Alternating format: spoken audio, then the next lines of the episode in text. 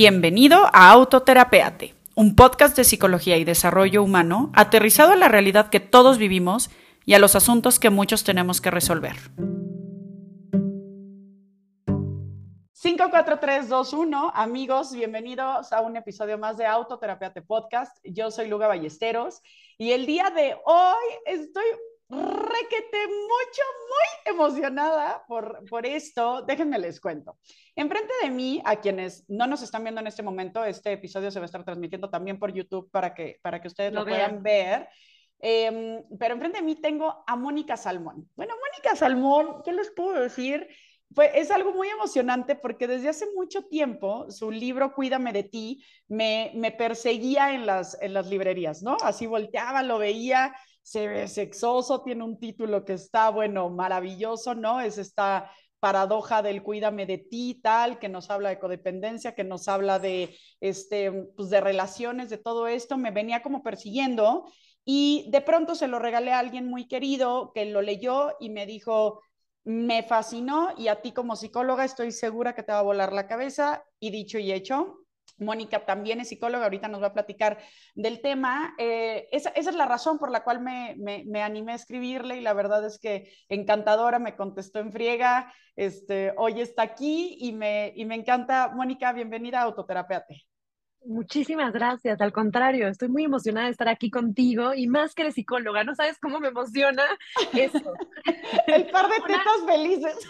Lectora, psicóloga, eh, yo, yo sabía, yo sabía que cuídame de ti, o sea, de verdad, era esta parte como esta sensación sentida que tenemos. Yo dije, este libro les va a gustar a las psicólogas, les va a encantar, y dicho y hecho, o sea, hay un, ahí es como un imán, ¿no? El libro te, tiene tantas patologías que de pronto las encuentras todas, En, en, personajes, exacto. Todas. Sí, fíjense que estábamos como Moni y yo... Eh, eh, reflexionando un poquito antes del episodio y no me gustaría spoilear mucho el libro porque de verdad creo que es toda una experiencia leerlo. Este, sí o sí, eh, es más, si, si quieres detener el episodio, irte a comprarlo, leerlo y luego regresar a él, hazlo. ponle pausa. Exacto, ponle pausa y luego vuelves porque creo que vale muchísimo la pena este, leerlo.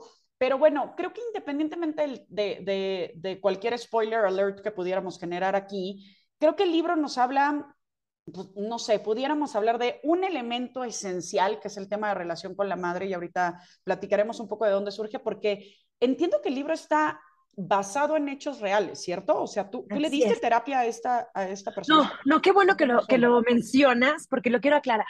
Este, ok, está Sofía, que tenemos en la historia del libro, que es una psicóloga. O sea, ¿qué libro? El libro está basado en hechos reales y por qué no es ficción la historia, no está ficcionada la historia, y yo necesitaba poner una psicóloga porque lo que yo estaba haciendo, Mónica, estaba haciendo entrevistas para personas mayores. O sea, yo le, hacía, tenía una muestra muy grande de mujeres de 80 años y les preguntaba, a ver, ustedes que tienen 80 años, si pudieran regresar 40 años, ¿qué consejo nos darían a hoy a las mujeres de 40, que estamos a la mitad de la vida, que tenemos un pie en en la oficina, en el consultorio, que somos mujeres profesionistas, pero que también tenemos un pie en la casa, con los niños, amas de casa, o sea, ¿no? ¿Cómo, nos, se nos vamos dividiendo, no? Porque somos, estamos, bueno, en mi caso, estamos metidas en la chamba, pero también en la casa, pero también con los niños. Entonces, ¿dónde, dónde, ¿dónde está ese punto medio y hacia dónde jalar más? Hacia dónde, ¿Qué es lo que te deja más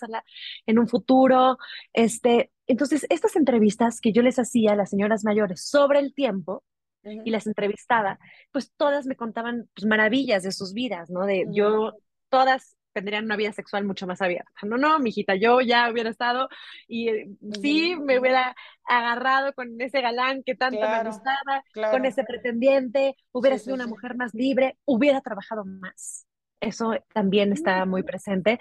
Tendría un ahorro, hubiera este, sido más independiente, me hubiera aventado a hacer ese viaje. O sea, como que había estos, este, esta nostalgia del pasado se me acabó la muestra de las mujeres, las tías, las abuelas, las mamás, a quien yo le preguntaba y me de, ahora sí como el campo, cada vez que salía, pues yo era una señora mayor decía, disculpe, soy psicóloga, soy escritora, estoy haciendo unas preguntas y por lo general la verdad es que la gente le gusta, ¿no? O sea, si estás escribiendo y, y te pueden compartir, todas las señoras se portaron súper amables, muchas me invitaron hasta comer a sus casas, me querían presentar, ay, mira, mi, es mi hijo y es mi nieto y es mi, o sea, ¿no?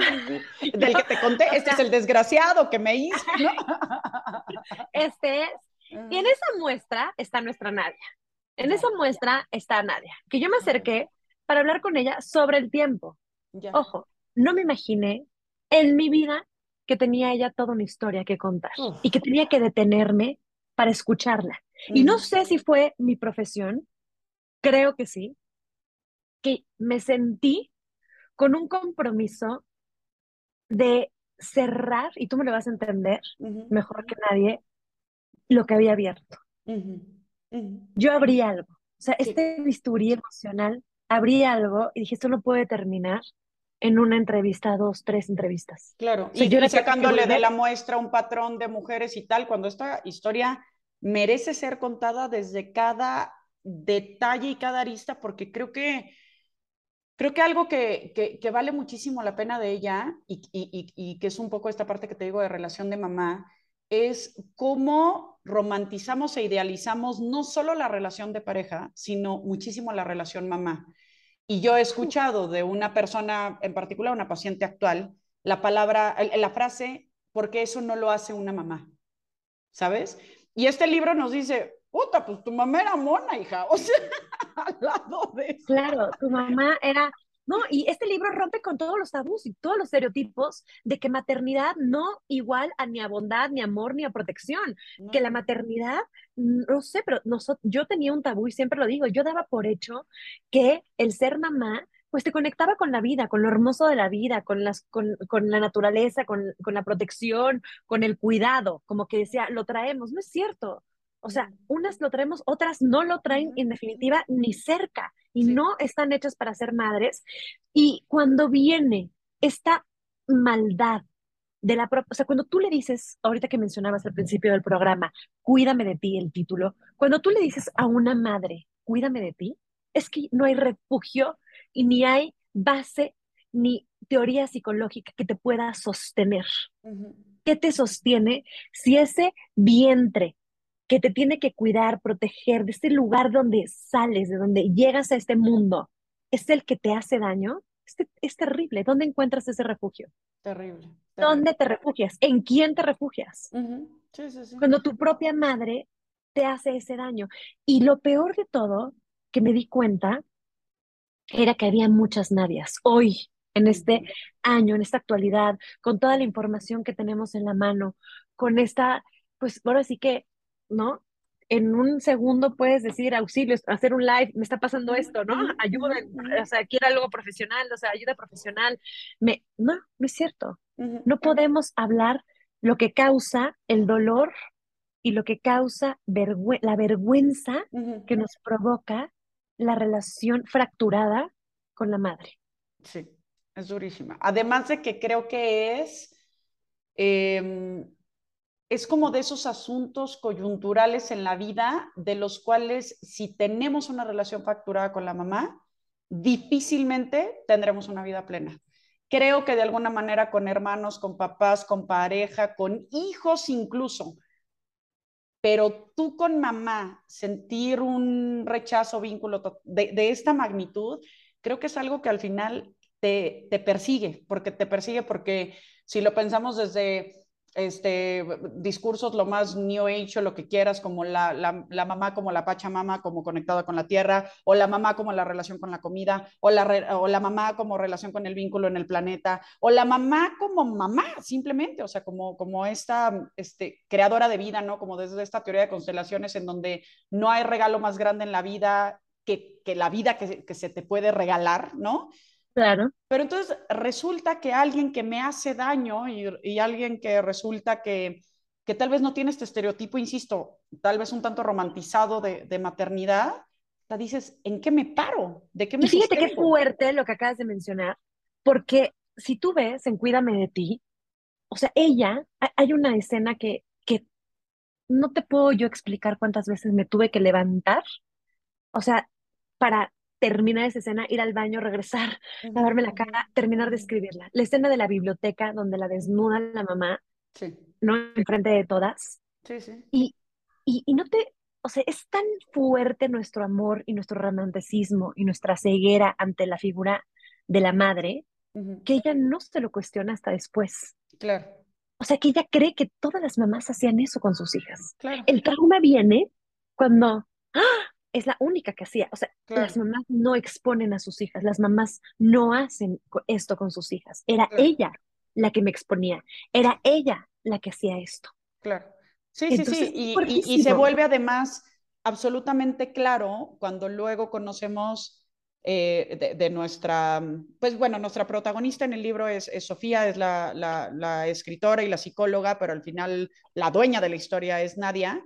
Así es. Y aquí estamos hablando de la mamá de Nadia, pero luego cuando hablamos de la mamá de la mamá de Nadia, entonces decimos, claro, pues es que el vínculo viene torcido desde antes y es una repetición que al final es bien fuerte, ¿no? Porque hablamos de repente de conceptos como el amor es un concepto universal, o el respeto es un concepto universal, o, el sentido común es sentido común. Y dices, no, no manches, o sea, es que nada más alejado de una definición concreta que podamos compartir todos los seres humanos, porque sí, el amor es universal en qué sentido, en el corazoncito dibujado y pues si nos vamos a Occidente, ¿no? Quién sabe qué pase en Oriente y demás.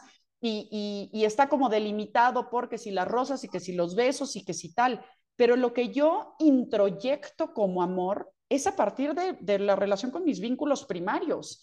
Y entonces yo voy a estar aceptando esa clase de relaciones y yo voy a estar entendiendo paradójicamente que estoy siendo amorosa, aunque sea violenta, cuando el tipo de amor que yo recibí fue violento. Entonces, según yo solamente estoy pues pasando en cascada el tipo de amor que yo conozco, ¿no? Y por eso esa gran demanda como mamás y como seres humanos a detenernos a a pensar en nosotros mismos. Tengo un curso que se llama Mamá Consciente, en donde les explico que no es un curso de psicología infantil, es un curso de, de mamá porque no hay teoría que te ayude infantil si al final tú lo estás traduciendo desde tus propios conceptos, ¿no? Y qué, y qué difícil esta parte como de aprender a mirar críticamente, como dices, la vida que tuviste cuando para ti, pues ese es tu referente, ¿no? Para ti ese es el concepto de maternidad, de amor, de cuidado, y, y, y lo de repente tóxico que puede llegar a ser, ¿no? Y lo incuestionable, o sea, lo incuestionable, porque a mí lo que me impresiona es que la figura materna, por más perversa que pueda ser con los hijos, el hijo siempre mantiene la esperanza de que va a cambiar, de que se va a arrepentir, de que va, va a mirarlo desde otro lado y que va a tener, no importa la edad que se tenga, yo, lo que yo veía en Nadia era esta, este intento por por agradarle, por aceptar, por, la aceptación, por el amor, por la aprobación. Este constante que, es, que, que, no se acaba, o sea, que o sea, era como, como agotador y a la vez no importa, pero es lo último que hago en mi vida para, con que me, me reafirme y me vea y me acepte y me ame, no importa, lo voy a hacer. Y yo siento que por eso Nadia o sea, que es algo muy fuerte lo que voy a decir aquí, ¿no? La misma sexualidad que de pronto la condena también la salva. ¿En qué aspecto? O sea, ¿en qué aspecto? Ella, ella, ella inicia esta vida sexual para atraer la, la, atención de la madre, para decir, mira, ¿no? O sea, ve, o sea, estoy haciendo esto. La otra escena fuertísima es donde ella, la mamá le dice, no pasa nada, te lavas y, y lo que sigue, ¿no? O sea, y lo que sigue.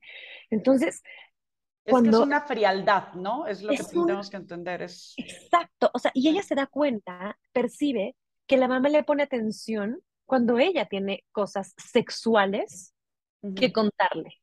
Claro, porque satisface la perversión de la misma madre, ¿no? satisface la perversión, entra la perversión de la madre, pero entonces ella obtiene atención de la madre. Claro. Sí, sí, o sea, que no importa. Entonces ahí nos enseña que no importa qué tan distorsionada esté esa atención o qué tan, o sea, enferma o no esté esa atención. La atención se necesita. O sea, la atención de las figuras primarias, como mencionabas, es vital para los hijos. La mirada de la madre no importa cómo me mires, con tal de que me mires. Eso es lo que le está diciendo ella. No importa si tu mirada me hace daño, pero mírame, necesito que me mires. Y que aquí es, un tema, Mónica, no sé si estarás de acuerdo conmigo, que la primera razón, digo, la mayoría de la gente no lo sabe, pero la primera razón o la primera causa raíz por, las que, por la que una persona llega a terapia es la relación con la mamá, la segunda es la relación con el papá, la tercera es la relación con la pareja, por ende regrésate a la uno y dos. Porque al final la pareja va a ser sí o sí, una, un revoltijo. Mira, aunque la mona se vista de seda, mona se queda. Así es. Y de repente dices, la relación con la madre. O sea, ¿qué disfrazado estabas de mis papás, cabrón? Según yo estaba escogiendo a alguien diferente. ¿Y qué disfrazado estabas, no? Oye, te va a encantar, a ti te va a encantar un libro que estoy haciendo ahorita que se llama, es otra novela que estoy haciendo, pero estoy haciendo un monólogo de desamor. Y justamente se trata de eso, decir, ¿cómo? O sea, finalmente a quien estoy viendo y contra quien estoy luchando no es el sujeto que tienes de novio enfrente. No, no. Es la figura primaria que, con la cual te estás peleando, que es tu papá. Claro.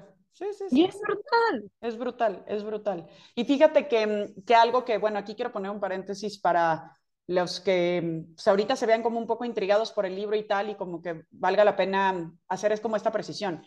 El libro es una novela hecha y derecha. Es una novela que te engancha en el segundo uno, que tiene cachondeo, chisme, drama, desamor, este, eh, crisis, crisis existencial, o sea, tiene todo. Entonces, claro, estamos aquí el par de ñoñas, este, ¿no? Este, desmenuzando como todo el asunto desde esta parte psicológica, pero quiero decirles que es de esas...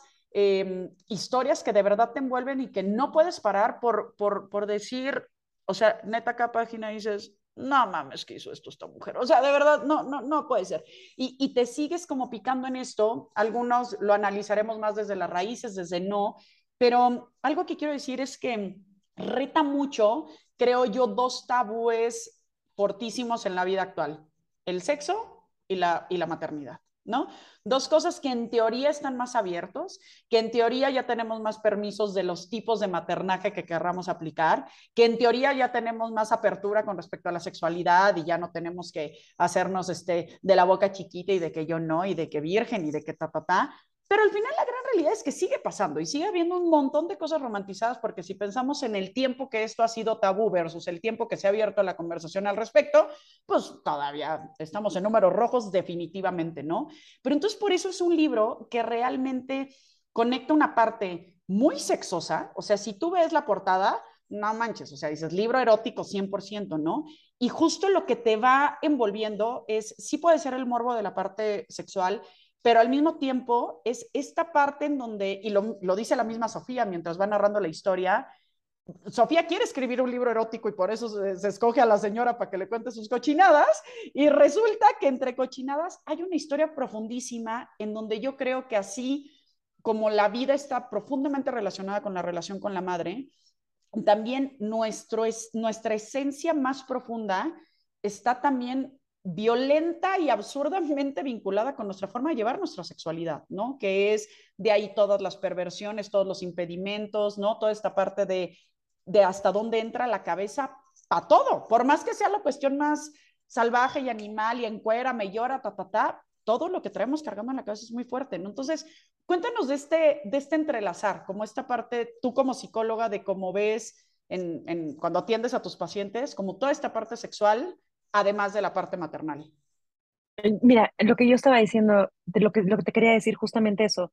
Yo creo que a la cama nos vamos varios, ¿sabes? O sea, estas, estas figuras y estos traumas, no, nunca estás con uno, siempre estás con el... Poliamor. con, exacto, es una, cosa, es una cantidad de gente que, o sea, y te, te, vas con todos estos traumas. Y yo lo que, lo que quería decir aquí de la sexualidad la condena, pero también es lo que la salva, y el mundo erótico o condena o salva. Y ella supo, para la mirada conservadora de un país como México, en, en, en una familia convencional de cierto estatus sociocultural económico, es muy difícil, ¿no? La divorciada está tachada y qué horror es divorciada, pero, pero esa mirada que condenó, ella supo, ella supo encontrarse un hombre que fue su amante y su cómplice de vida y que fue su rescatador. Y aquí ponemos la mirada en, en, en el rescatador masculino, que él le creyó todo y la acompañó, que la, y que tenían una práctica sexual que desacomoda a esta sociedad, porque desacomoda, claro. O, sea, o sea, yo he tenido muchísimos clubes de lecturas donde me dicen, no, pero qué barbaridad, obvio no la amaba, porque, porque no la hubiera compartido. No, un momento, el amor no tiene que ver con eso. Tiene que ver con acuerdos, siento, ¿no? Tiene que ver con, acuerdos, explícitos. claro, con acuerdos, o sea, con acuerdos, y yo creo que la amaba profundamente, porque la, la acompañó, la escuchó toda una vida. ¿La miró? ¿La miró sin juicio? ¿La aceptó? Sin juicios, la aceptó y, y, y, y es, es, yo estoy aquí para ti. No importa, aquí estoy. Porque aparte, a ver, sin spoiler, yo creo que eso no es spoiler, al contrario, yo creo que va a generar más curiosidad hay una parte aquí, ¿no? De, de esta parte como swinger o como de compartir parejas sexuales y demás en la relación que, que tiene Nadia. Y creo yo que en este concepto de, de, de, si la quiso o no la quiso porque la compartió, creo que es bien fuerte personas eh, que, que, me puedo meter en la frase y puedo meter a, a pacientes míos este, que tengo ahorita en la cabeza, que puedes tener la relación más tradicional, ortodoxa y demás y sentirte profundamente juzgado, engañado, a pesar de estar dentro de todos los cánones eh, eh, estereotipados de lo que es una relación pulcra, amorosa, este, ¿no? Pero qué cantidad de tabúes no hay alrededor de esto, ¿no? Eh, hablaba yo en, en, un podcast anterior de sexualidad del libro Sexo Sabio de Anthony Bolinches, no sé si, si por ahí te lo has topado o no, y, habla mucho, ¿no? Del tabú de, este, del orgasmo simultáneo, del tabú de, este, el error de la tarea, del tenemos que acostarnos porque porque domingo o porque ya son las ocho o porque, ¿no? Este, el tabú de la iniciativa, de quién propone y quién no. Y entonces, ¿cómo todo esto va limitando tanto y va este, en un asunto que es supuestamente meramente este, instintivo y tal. Yo me acuerdo que yo le preguntaba a mi papá cuando era chiquita que, oye, pero pues si Adán y Eva fueron los primeros que tuvieron sexo, pero pues ¿quién les enseñó cómo se tiene el sexo? Porque yo decía, pues a mí me lo explicaron, pero ¿quién les explicó a estos muchachos? ¿Quién les enseñó a ellos? Exacto, ¿quién les dijo por dónde, no? ¿Por pues, dónde? Pues, pues, empezaron a toquetear y, y, y pronto se encontraron por dónde, ¿no? Y entonces toda esta parte que tendría que ser bastante más animal, se mete la cultura y olvídate. Y acaba en el deber ser, ¿sabes? O sea, lo que, lo que mata es el deber ser y no el ser.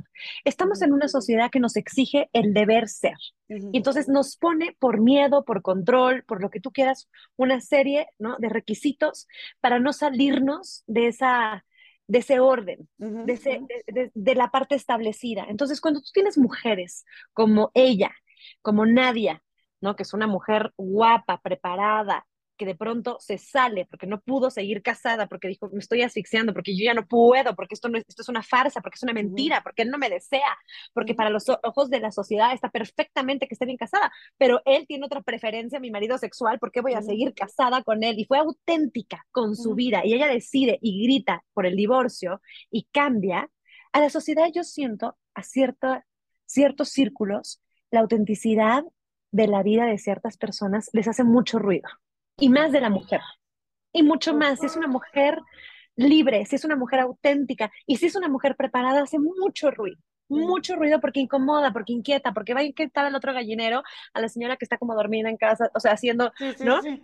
O sea, no me pongas en evidencia mi maldita desgracia en la que vivo, güey. O sea, mejor que, que es esta, acabo de publicar una frase de Glennon Doyle que dice, ¿no? Algo por ahí como, mi reina sufre en silencio como todas las demás, o sea, no, no, no nos vengas a, alborotar el gallinero, ¿sabes? Y, y, y, digo, creo que hay un montón de teorías detrás, pero es de tu personal opinión, ¿por qué, ¿por qué nos cuesta más la autenticidad de la mujer en sociedad? porque eh, eso lo vas a leer en Victoria, en Victoria, perdón, en este, en que queda entre nosotros, con Victoria, con la protagonista, que es una novela que escribí de la infidelidad femenina, porque yo ya estaba harta y cansada de estar escuchando cada vez que llegaba mi paciente, mis pacientes, con las historias de, claro, le fui infiel, pero se me justificaban ante, olvídate ante mí, ante ellas mismas, por qué le habían sido infiel al marido. Entonces había como un permiso, si él, porque él me había sido infiel. Ah, entonces, si él no te es infiel, tú no tienes deseo, ¿dónde queda tu deseo? ¿Dónde está aquí el deseo? Tu deseo no puede ser secundario al del hombre. Tu deseo no puede ser secundario al de nadie. Tienes que respetar tu deseo. Pero estamos en una sociedad que si una mujer desea, automáticamente la tachamos, y eso lo escribí porque a mí me impresionó muchísimo un día, estando sentada en un club, donde pasó una chava muy guapa y dijo, no, es que el chisme empezó una, ah, no, pues andaba con fulanito, ¿cómo crees? Si era amante de su tanito, ¿no? Y una señora se volteó y dijo, ¿y yo que pensaba que era buena mamá? Y dije, ¿y eso qué tiene que ver? O sea, ¿qué tiene que ver la sexualidad de la señora con la maternidad? Que si es buena mamá o no. Claro. O sea, no será buena esposa, punto. Claro, Eso es otra claro. cosa. Pero los roles, ¿cómo se mezclan, no? Porque ¿Por qué aparte para ser buena profesionista, pues entonces de inmediato tendrí- tenderías a ser mala madre, o si te vas a dedicar bien a tus hijos, pues no puedes tener un trabajo que llame, mira, simplemente por una ecuación de tiempo, ¿no? Y de, y de presencia, lo entiendo.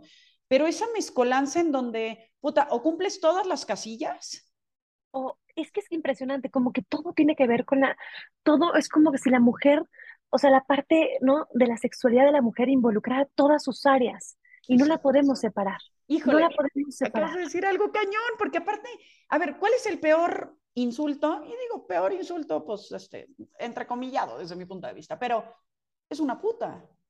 O sea, ese es, o sea, no vas a decir es una inepta o no vas a decir No, es una una, bruta, tonta no, o una no. bruta. No, no, no, es una puta, ¿no? Y curiosamente, si a un hombre le dices puto, entonces ya nos cambiamos de contexto, porque ya ni siquiera estamos hablando de, su actividad sexual, ¿no?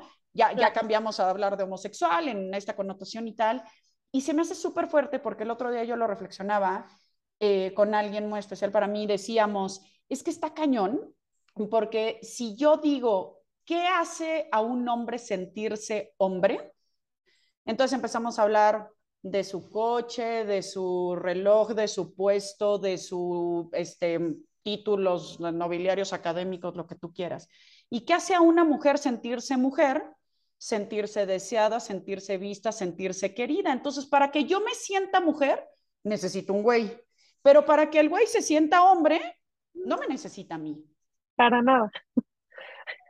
Claro, y ahí está, y, es, y ahí está, y ahí lo vas a leer, y te lo juro que podemos hacer otra entrevista y podemos platicar del tema, ahí lo vas a leer en que quede entre nosotros. Justamente es darle autenticidad y honestidad a la mujer en sus actos. Olvídate si socialmente, si es una puta, no es una puta ante los ojos de la sociedad, pero decir, tienes que ser auténtica con tu vida. Tu sexualidad no puede depender y no puede darte el, la, como ahora sí que el permiso, esa licencia, si el otro fue bueno o malo conmigo, porque entonces eres una reacción. Y ya estuvo bueno de que las mujeres seamos la reacción del otro, la consecuencia de los resultados. Fue buen marido, entonces sí.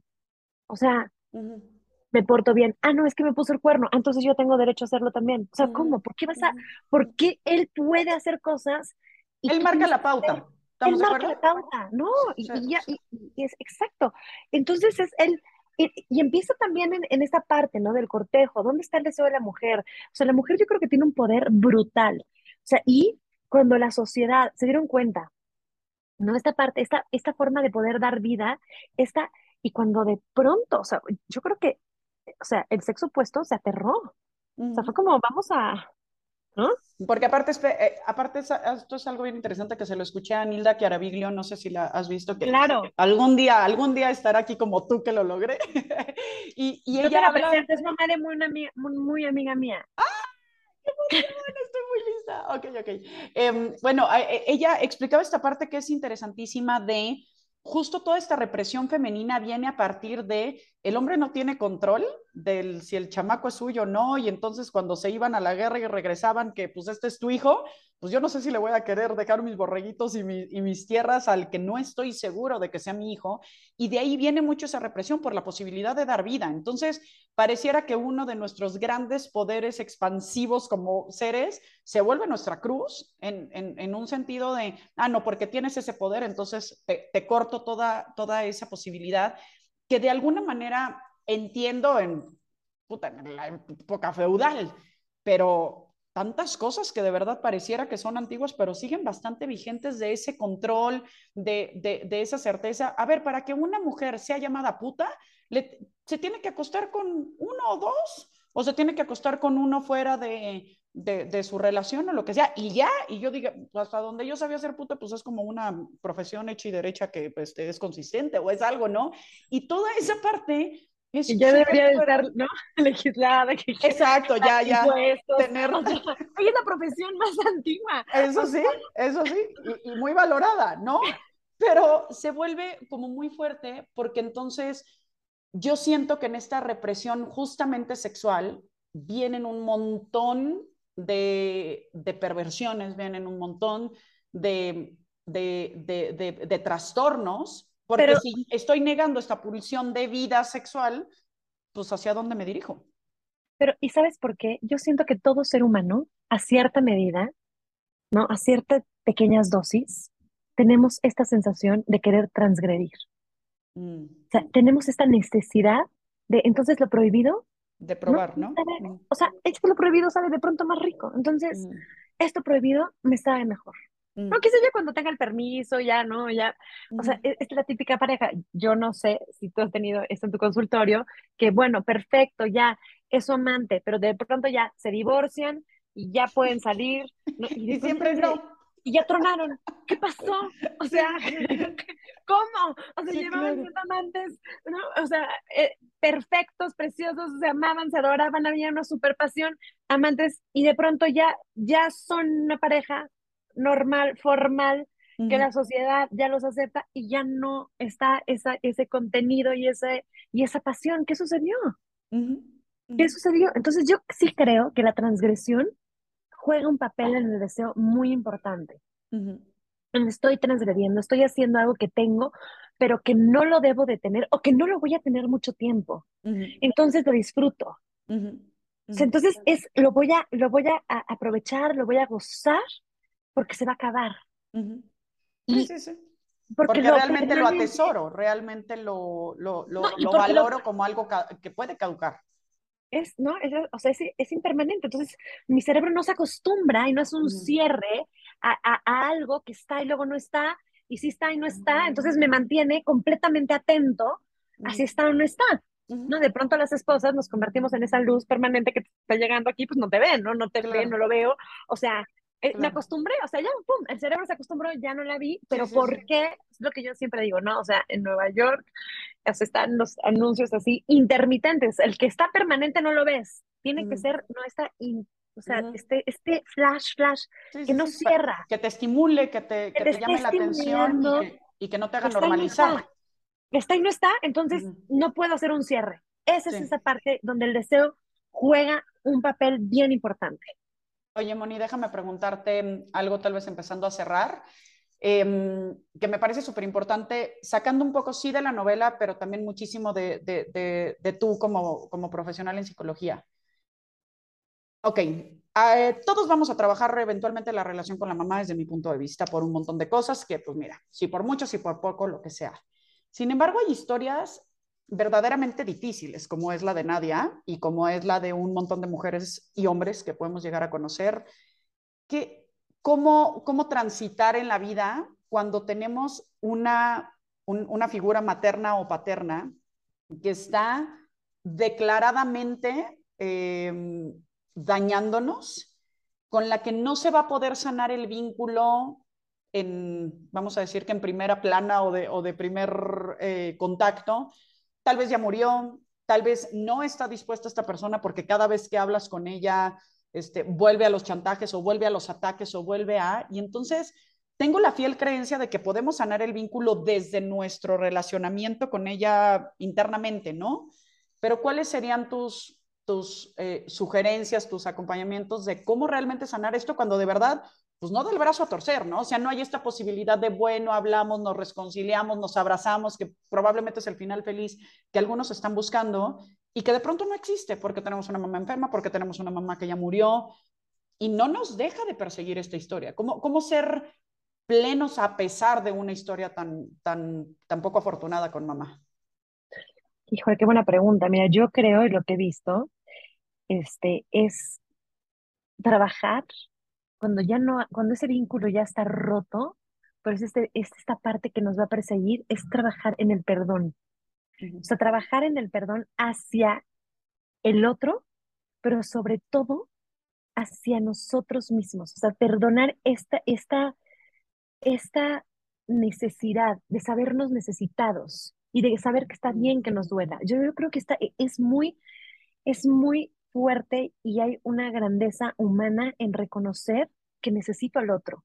O sea, que me hace falta el otro, que estoy mutilada. O sea, decir, esto duele porque no debería de estar, me hace una falta enorme esta pierna para seguir caminando, me, falta, me hace falta enorme esta, esta madre para pararme bien sobre, sobre, ¿no? sobre los dos pies y entender las cosas de la vida. O sea, me hubiesen sido mucho mejor si estoy acompañada de esta figura y vivirnos desde, no desde el autofragmentamiento, no como, no desde el victimismo, sino decir, ok, ya entendí que me hizo falta ya estoy mutilada de este lado, porque hay una mutilación que tiene que ser real y ahí tiene que haber la aceptación. Ahora, ¿qué hago con esto? Es un poco, mi teoría es muy existencialista. Ahora, con lo que tengo, me tocó una madre completamente fracturada, me tocó un padre que no hay cierta relación y que hubo un abandono y que está vivo y que no le interesa y que no tiene ningún tipo de, ¿no? de interés. Y he luchado y he tratado y he fantaseado y lo he buscado en diferentes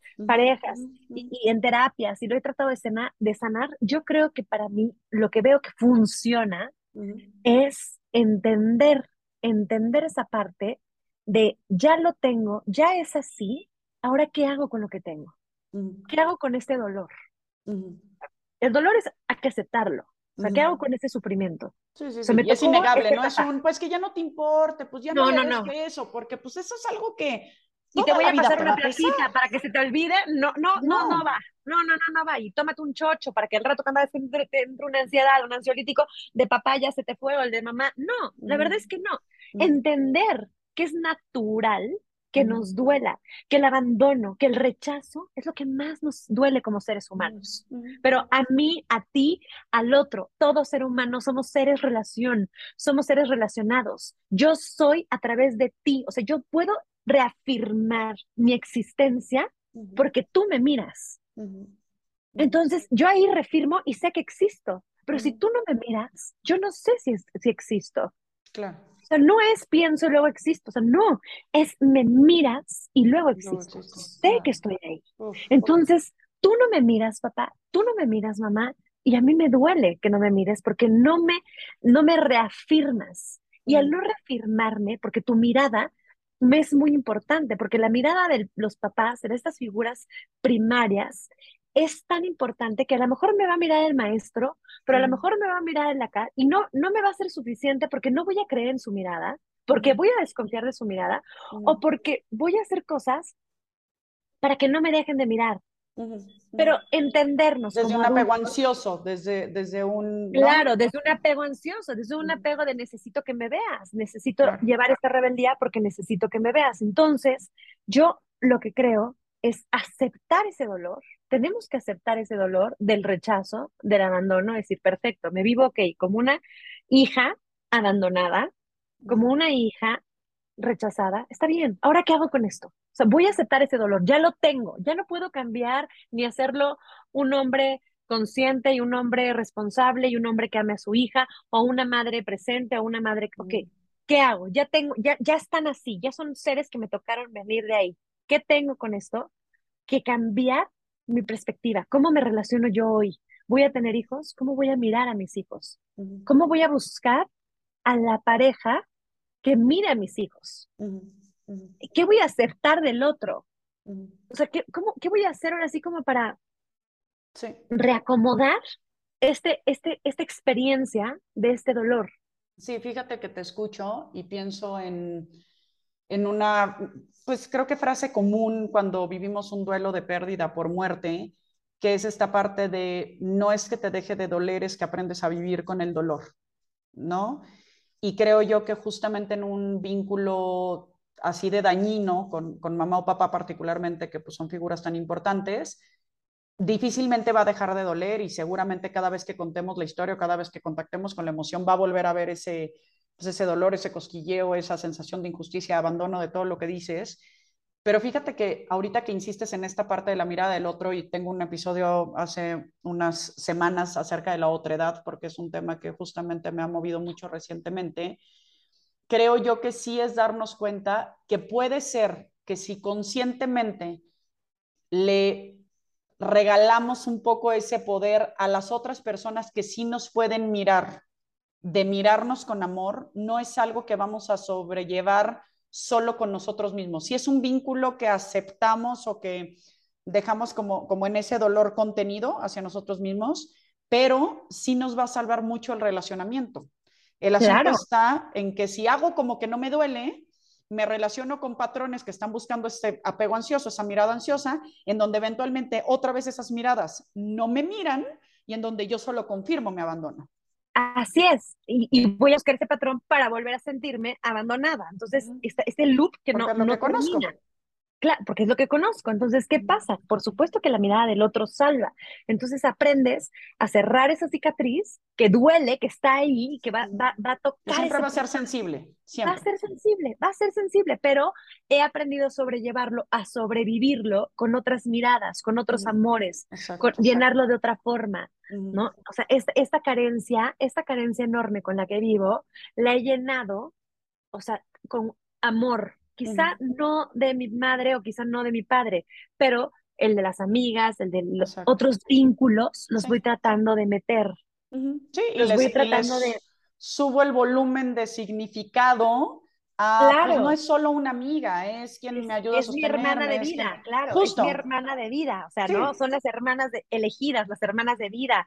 Este, o sea, le va subiendo, exactamente, eso me gustó mucho, le va subiendo el volumen a estas relaciones ¿Por qué? Porque pues hay un espacio mayor donde pueden entrar, ¿no? O sea, quizá este, esta, esta parte de esta relación, este otro, ocupa un espacio vacío. Entonces, ¿no? hablando de la figura paterna y, del, y de la pareja, entonces de pronto se convierte en tu pareja, en tu esposo, en tu novio, en tu amante, en tu papá.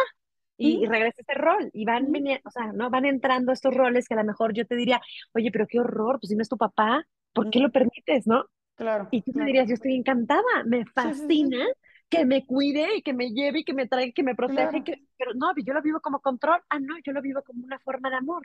Entonces ahí ya acomodamos a nuestras figuras conforme vamos necesitando y necesitamos sobrevivirlas. Y ahí se ven acomodando esos dolores, ¿no? O sea, ¿cuántas mujeres de pronto no se convierten en las mamás de los maridos, en la mamá de la pareja? Claro. Claro, claro. Y va entrando. Claro. Y, yo creo que así, o sea, estas carencias no estamos completos, no, no, no estamos completos sin nosotros. No. no estamos, o sea, nuestra forma de completarnos es a momentos, a ratitos, a cachitos, a veces estar incompletos, rotos, con fisuras, pero esa es la vida, o sea, esa es la vida, ese es el equilibrio que yo digo de la vida, estar en esto. Esto, o sea, plenitud es muerte. Entonces, está bien de pronto, o sea, sentirnos, porque es, es algo muy humano, sentirnos La con miedo, con angustia, con, con, con, temor, porque esto me mueve. Son energías que finalmente me mueven y qué, qué bueno que las siento, qué bueno que de pronto siento angustia, que siento, esto me hace, entonces, sobresalir. Si, no fuéramos seres angustiados, no estaríamos aquí. Claro. ¿Qué quiere decir? Que no hubiéramos sido seres que hemos aprendido a ver nuestras consecuencias de vida para poder sobrevivir. Entonces está bien que seamos seres angustiados. Estamos en hoy en un mundo donde queremos aniquilar y ser happy all the time, ¿no? O sea, todo el tiempo vamos a ser felices. Y qué cansado, qué cansado.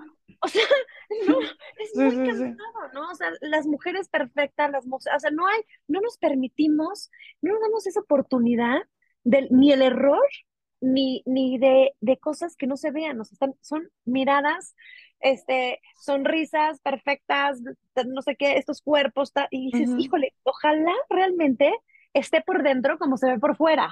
Claro. Sería divino sí, sí, sí, que fuera realmente esta belleza y esta, o sea, estas cosas que estás viendo por fuera, realmente lo viviera por dentro. Claro.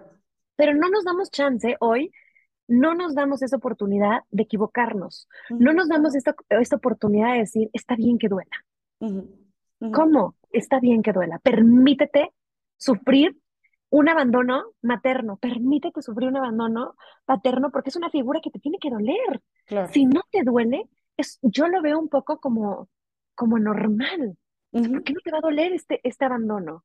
Está bien esta carencia, está bien este dolor y está bien aprender a a sobrellevarlo y negociarlo con otras personas, con tu entorno, o sea, abrirte a otras posibilidades de amor. Claro.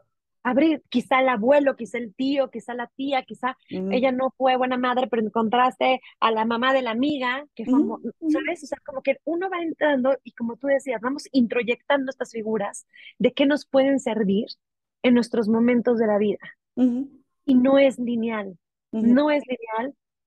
Yo creo, regresando a mi novela Cuídame de ti, que nadie encontró en Marco, en su pareja, en esta pareja en esta pareja abierta, pero en este hombre que la acompañó, la mirada de un padre que le creía, la, la, la, constancia de una madre, el voy a estar contigo en todo momento, ahí lo encontró.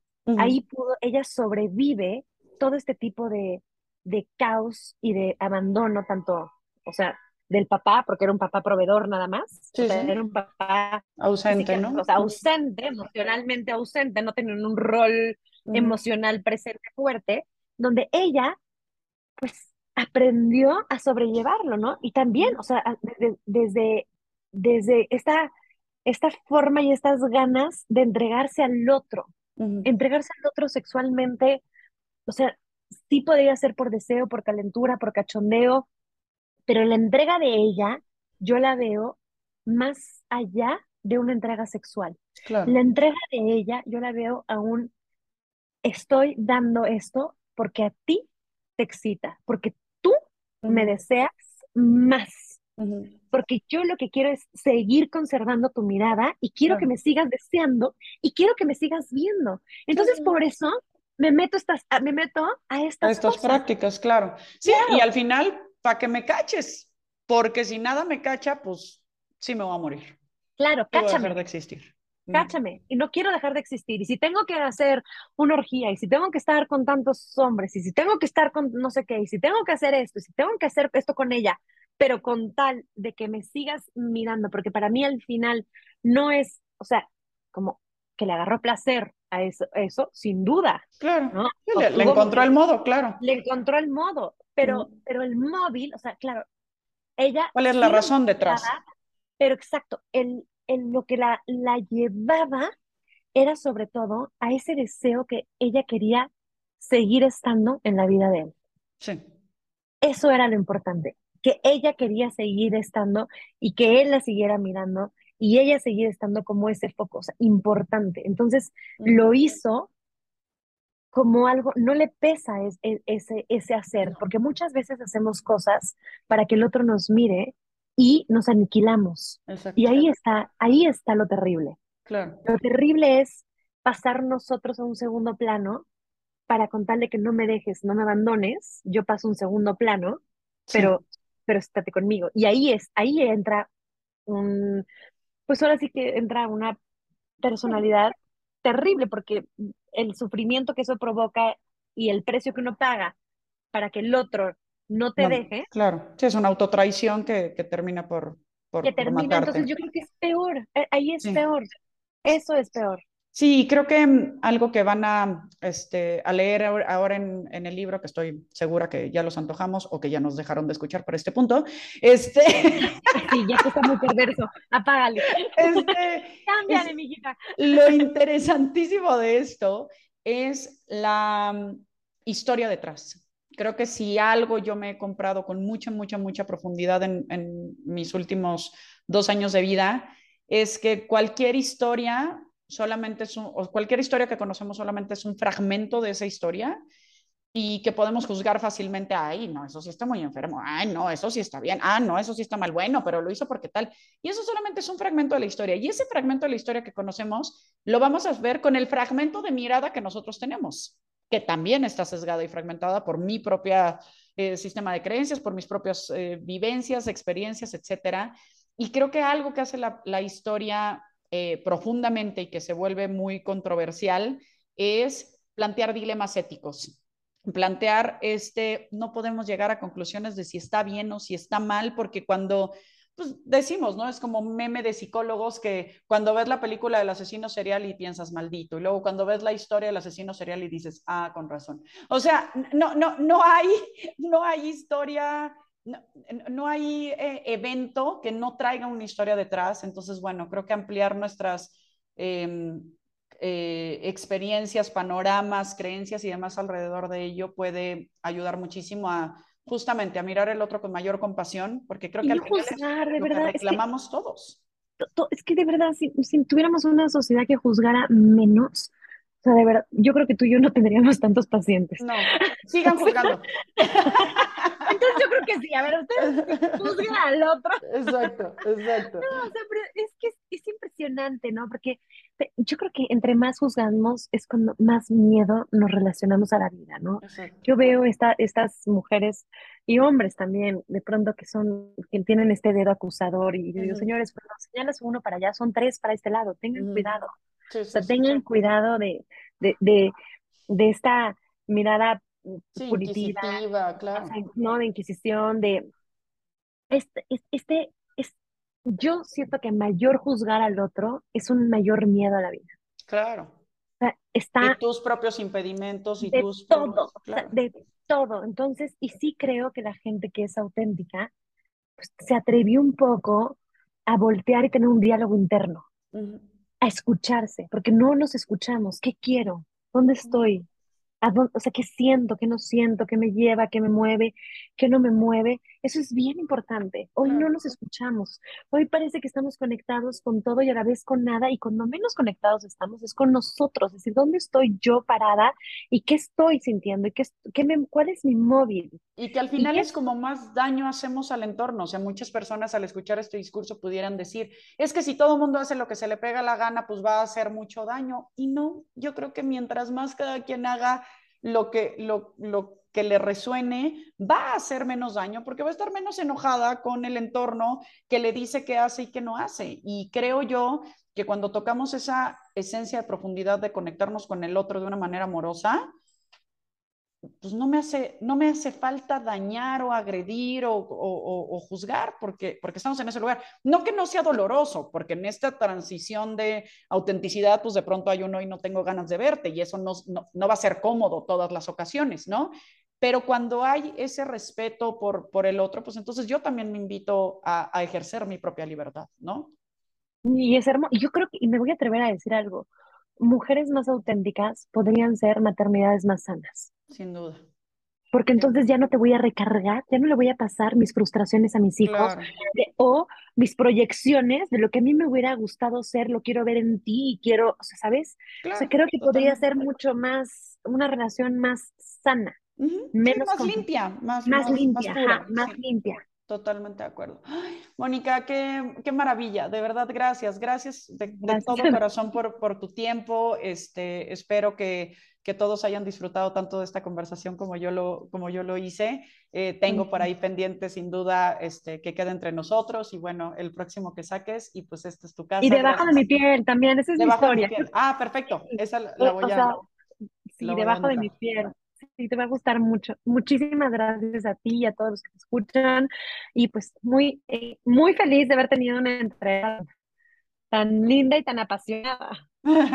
gracias, gracias. Gracias a todos por estar aquí, por acompañarnos hoy. Eh, nos vemos, eh, nos oímos en 15 días o nos vemos. Ya voy a empezar a transmitir estos mismos episodios a través de YouTube para que también quienes sean más visuales puedan ver las entrevistas. Les mando un beso y un abrazo enorme y Mónica, gracias otra vez. Gracias, un beso.